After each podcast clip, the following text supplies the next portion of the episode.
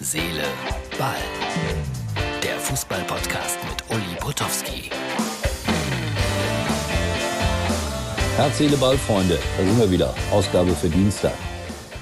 Puh, heute mit Blau-Weiß-Galgenmoor. Ganz wichtig, Wilhelm hat wieder seinen speziellen Bericht geschickt. Ich äh, sitze in meinem kleinen Büro und äh, lauter Fußballbücher hinter mir und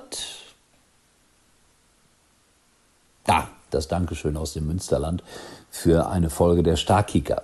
Das sind so Kinderhörspiele, die man bei mir bestellen kann. Also wenn eure Fußballmannschaft, eure Kinderfußballmannschaft mal gegen eine Weltauswahl spielen und gewinnen will, dann geht das bei mir über www.mein-hörspiel.de. Aber ich wollte doch nicht schon wieder Werbung machen.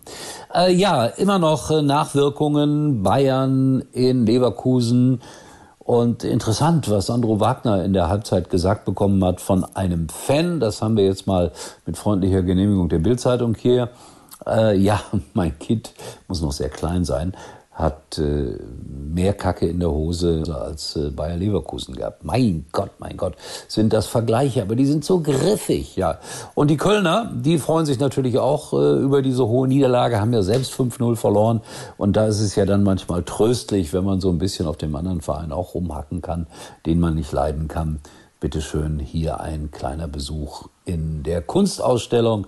Und da sucht man ja auch oft bei so modernen Bildern nach Titeln und da steht dann drunter kein Titel. Ja, wer den Schaden hat, der muss für den Sport nicht sorgen, das wissen wir. Ich bin gerade dabei, für meine Kolumne bei Sky, mein skysport.de, was über Schalke zusammenzuschreiben. Überschrift wird Hannover sein. Es werden äh, viele sagen, boah, nicht sehr originell, Schalke hat da 1-0 gewonnen, was will er da schreiben? Lest es. Hannover ist so ein bisschen ein fußballerisch, fußballerischer Schicksalsort für Schalke. Warum, wieso, weshalb, das erfahrt ihr alles in dieser Kolumne. Oder vielleicht auch schon mit einem Augenzwinkern ein bisschen früher hier bei mir. So, das war's für heute, weil die übrige Zeit gehört jetzt Wilhelm und Blau-Weiß Galgenmoor. Und der hat gewonnen. Und der Wilhelm, der hat mir heute, oh, oh, oh, viele negative Berichte über Werder Bremen geschickt. So viel darf ich doch sagen, Wilhelm. Ne? Werder habe ich gesehen, 3-0 verloren in Darmstadt, waren erschreckend schwach. Ja, Schalke dagegen geht's nach oben. Hoffentlich bleibt das so. Die spielen jetzt gegen Dynamo Dresden am Wochenende. Also es ist spannend in der zweiten Liga. Aber was hat Stefan Effenberg gesagt? Er sieht lieber, die Spielvereinigung Kräuter Fürth. Das hören die Fürther aber nicht so gerne, weil die möchten nicht, dass man sagt, Spielvereinigung Kräuter Fürth, sondern nur Spielvereinigung Fürth oder so ähnlich. Also da, da haben wir einen Brief gekriegt. Da haben, haben die Fans von Fürth geschrieben, lasst das weg da mit der Kräuter T-Geschichte. Gut, halten wir uns dran. So, Wilhelm, mit Tabelle und allem drum und dran, Herz, Seele, Ball. Irgendwie bin ich errötet. Wir sehen uns wieder wenn alles gut geht. Morgen. Tschüss. Heute am äh, Sonntag, den 17. Oktober, hatten wir das erste von drei Spielen am Stück in der äh, Schlüsselfestspielwoche. Heute haben wir gegen Hansa Friseute gespielt. Wir spielen am Mittwoch das zweite Spiel in dieser Woche gegen den SV Beten und am Freitag gegen Viktoria Elisabeth Fehn. Heute haben wir Hansa Friseute verdient mit 2 zu 1 geschlagen, Halbzeit 2 zu 0. Ein Doppelpack äh, meines Torjägers Yannick Borchers hat heute das Tor 7, die Tore 7 und 8 erzielt. Das erste Tor war nach einer wunderbaren Kombination aus dem Mittelfeld über drei Stationen, über drei Spieler ganz hervorragend rausgespielt, dieses Tor von äh, Julian Gerst auf Sam Vierling und dann durch Yannick Borchers mustergültig abgeschlossen. Vielleicht das bisher schönste Tor, das wir in dieser Saison erzielt haben.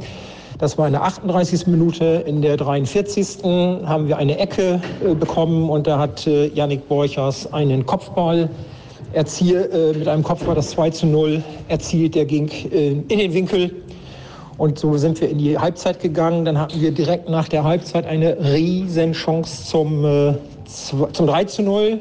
Wiederum Yannick Borchers. Die haben wir leider nicht genutzt. Und im Gegenzug äh, macht Friseute das, den Anschlusstreffer zum 2-1. Und danach äh, waren es verteilte Chancen auf beiden Seiten. Wir hatten innerhalb von äh, ein, eineinhalb Minuten drei Torchancen am Stück, alle nicht genutzt. Und dann normalerweise verliert man dann so ein Spiel, aber meine Mannschaft hat heute eine großartige Moral bewiesen und das zweite Spiel in Folge gewonnen nach dem 2 zu 1 Sieg gegen Alten Eute, heute 2 zu 1 gegen Hansa Friseute. Wir stehen auf Platz 9, punktgleich mit Platz 8. Und Platz 8 ist unser ganz großes Ziel, weil der Platz 8 berechtigt zur Teilnahme an der Aufstiegsrunde. Und jetzt wollen wir am Mittwoch versuchen, in Beten gegen die noch verlustpunktfreie Mannschaft, die haben alle Spiele bisher gewonnen gegen, äh, gegen Beten, wollen wir ein gutes Spiel machen, mal schauen, ob da was geht. Und dann am äh, Freitag schließen wir diese Woche dann ab mit dem Spiel in Elisabeth Fehn. Das ist übrigens die Mannschaft, die jetzt direkt vor uns, punktgleich mit uns auf Platz 9 auf Platz 8 steht. Und äh, insofern wollen wir dann zusehen, am Ende dieser Woche unter den ersten acht Mannschaften zu sein, weil das bedeutet Aufstiegsrunde. Heute bin ich richtig stolz auf mein Team. Und da wir eine aktuell starke, stark äh, äh, angespannte Personalsituation haben durch verschiedene Umstände, haben uns heute auch drei Spieler aus der zweiten und der Kapitän aus unserer A-Jugend ausgeholfen. Zwei Spieler von den Vieren haben heute auch auf dem Platz gestanden. Und äh, da zeigt sich auch der großartige Zusammenhalt in diesem Club. Und wie gesagt, heute bin ich sehr stolz auf mein Team. war übrigens mal Nummer 1 in der Hitparade. Eigentlich können Sie jetzt abschalten.